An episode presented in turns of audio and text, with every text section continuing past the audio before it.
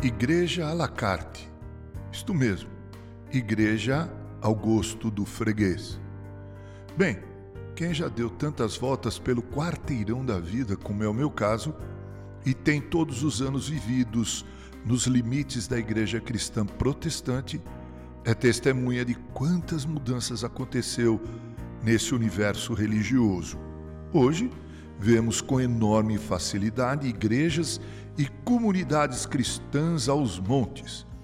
É quase impossível trafegar por qualquer avenida de qualquer grande município de São Paulo, por exemplo, onde você não se depare com pet shops, academias e comunidades cristãs. Todavia, ainda que o número de igrejas e comunidades cristãs tenha crescido assustadoramente, não temos visto isso impactar nossa sociedade. Na verdade, a violência multiforme tem aumentado. Qual seria a razão ou razões de tal crescimento da igreja? Bem, em primeiro lugar, entendemos que não se trata de um crescimento, mas isso tem sido o resultado das constantes dissensões, divisões que surgem no meio evangélico. Não são poucos os casos de igrejas nas quais, por discordarem da liderança, muitos saem e fundam nova comunidade.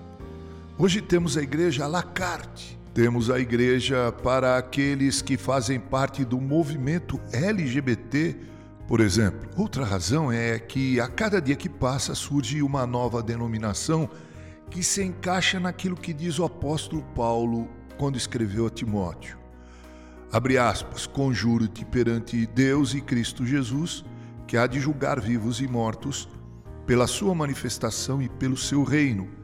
Prega a palavra, insta, quer seja oportuno, quer não, corrige, repreende, exorta com toda longanimidade e doutrina, pois haverá tempo em que não suportarão a sã doutrina. Pelo contrário, cercar-se-ão de mestres segundo as suas próprias cobiças, como que sentindo coceira nos ouvidos, e se recusarão a dar ouvidos à verdade, entregando-se às fábulas, fecha aspas, 2 Timóteo 4, de 1 a 4.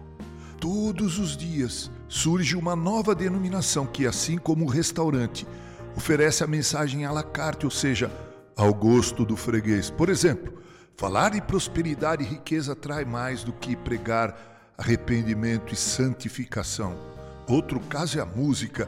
Alguns frequentam essa ou aquela igreja porque a cantoria é melhor do que a outra. Em outros casos, a questão é o garçom, ou seja, o pastor.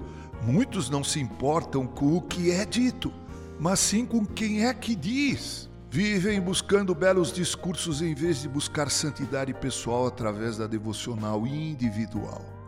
Querido ouvinte, não pergunte o que tua igreja pode fazer por você, mas sim o que você pode fazer na e para a tua igreja.